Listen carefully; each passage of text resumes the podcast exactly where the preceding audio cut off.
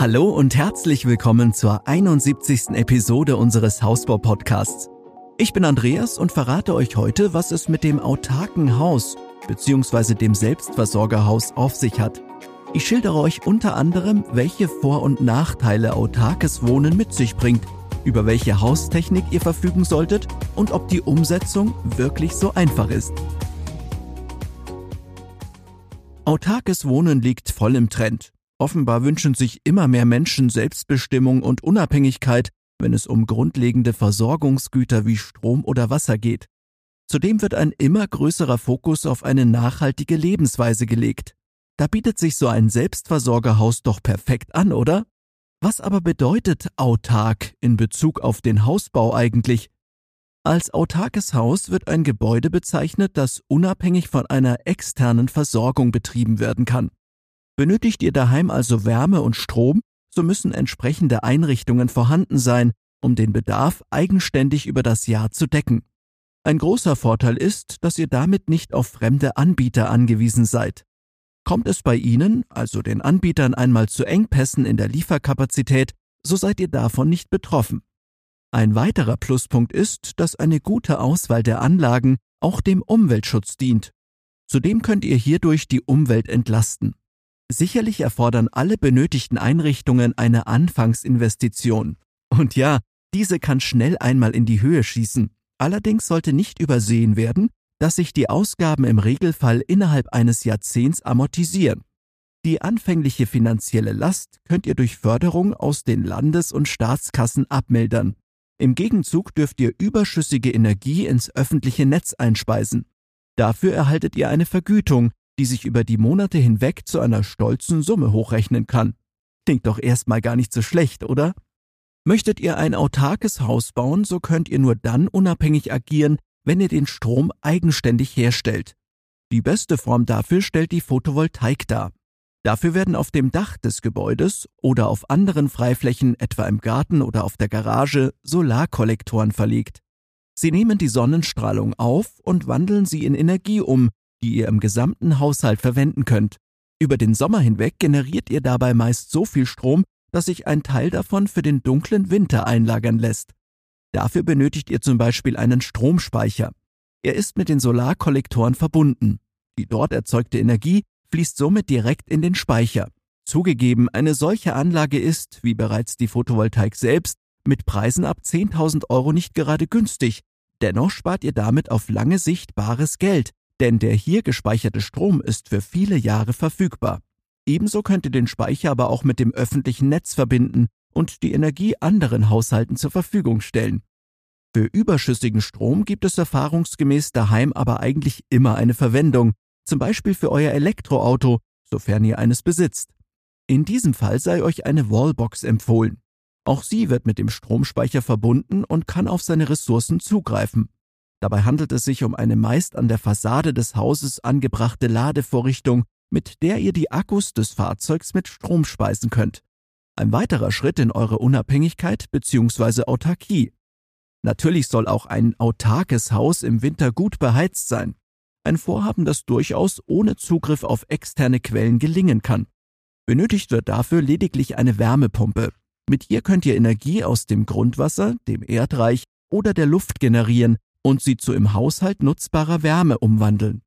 Lasst euch im Vorfeld beraten, wo auf eurem Grundstück eine solche Pumpe am effektivsten eingesetzt werden kann. Zudem kann es sein, dass ihr für tiefe Bohrungen in den Boden eine behördliche Erlaubnis braucht. Wärme könnt ihr aber auch gewinnen, wenn ihr Rohstoffe wie Öl, Gas oder Holz verbrennt. Verwendet ihr dafür ein Blockheizkraftwerk, so erzielt ihr einen doppelten Effekt. Einerseits betreibt ihr beim Verbrennen des Ausgangsstoffs einen im Blockheizkraftwerk befindlichen Generator, mit dem ihr Strom erzeugt. Andererseits entsteht Abwärme bei diesem Prozess, die ihr zum Heizen im Haus oder zum Erwärmen des Wassers verwenden könnt. Das gleichzeitige Erzeugen von Strom und Wärme wird als Kraft-Wärme-Kopplung bezeichnet. Ihr Vorteil liegt in der effizienten Nutzung und der umweltverträglichen Verarbeitung der Rohstoffe. Wenn für Strom und Wärme gesorgt ist, kann ich euch zusätzlich eine Lüftungsanlage empfehlen.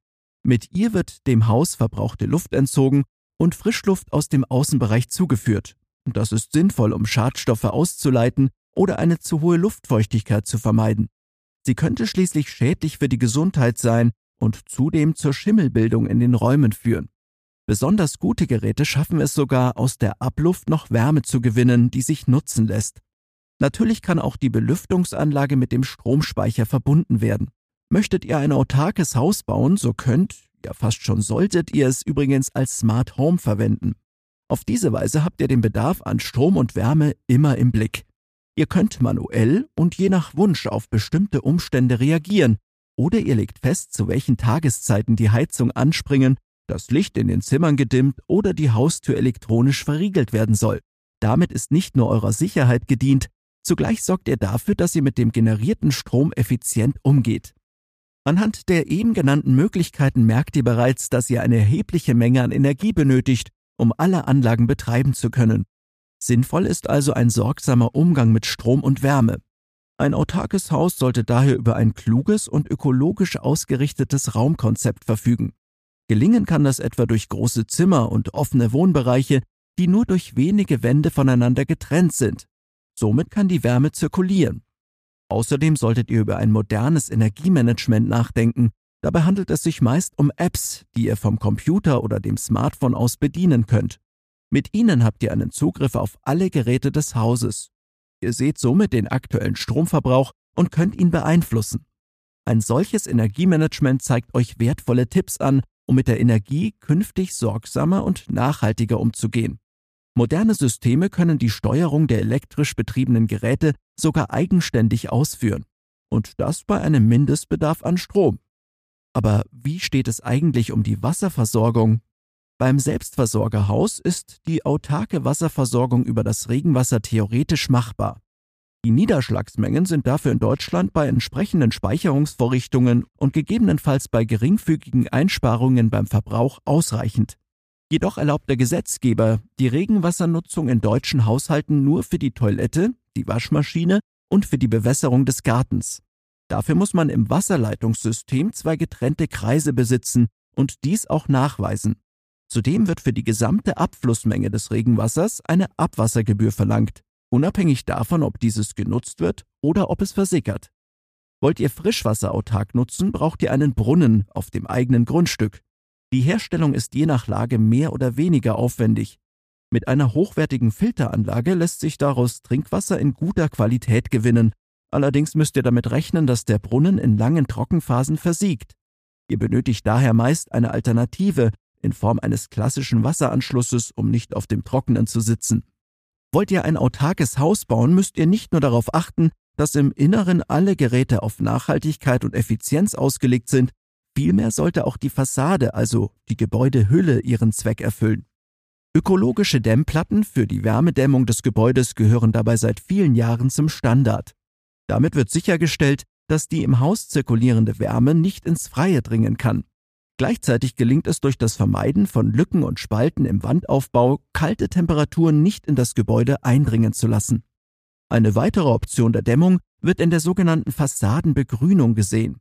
Hier lasst ihr unterschiedliche Pflanzen an den Außenwänden hochwachsen. Das sieht nicht nur hübsch aus, sondern bietet Vögeln und Insekten wertvollen Lebensraum. Zudem verbessert ihr damit die Energiebilanz des Hauses und spart Wärme ein. Übrigens muss eine Begrünung nicht auf die Fassade begrenzt sein, Sie kann auch auf das Dach des Gebäudes ausgeweitet werden. Neben Hecken und Kletterpflanzen eignet sich dafür sogar das Spalierobst, das euch im Sommer und Herbst mit mancher Köstlichkeit versorgt. Möchtet ihr ein autarkes Haus bauen, solltet ihr auch eine kluge Verglasung wählen. Vorbei sind die Zeiten der kleinen Fenster und der dünnen Scheiben. Große Glasflächen, die nicht selten vom Boden bis unter das Hausdach reichen, liegen ganz im Trend. Und sie sorgen mit ihrer Verglasung gleichfalls dafür, dass weder Strom noch Wärme vergeudet werden. Insbesondere der Lichtverbrauch in den Räumen wird abnehmen, wenn ihr die natürliche Helligkeit des Tages nutzt.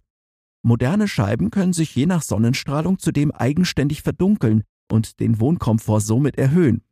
Sicherlich stellt ihr euch die Frage, ob ein autarkes Haus überhaupt möglich ist oder ob letztlich nicht doch immer noch Abhängigkeiten von externen Anbietern entstehen können. So lässt sich mit Almhütten und fern der Zivilisation gelegenen Gebäuden argumentieren, denen Strom und Wärme ja auch nicht geliefert wird. Eine vollständig unabhängige Immobilie gehört in der Gegenwart allerdings nicht mehr zu den Wunschträumen, sondern sie lässt sich mit den vorgenannten Optionen durchaus in die Realität umsetzen.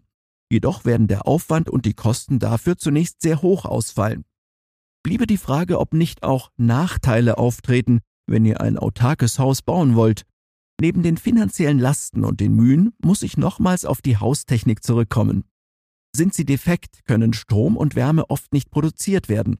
Zudem erfordert bereits ein Einfamilienhaus über das Jahr gesehen eine hohe Menge an Energie. Nicht immer lässt sich dieser Bedarf über Sonnenkollektoren und Wärmepumpen decken.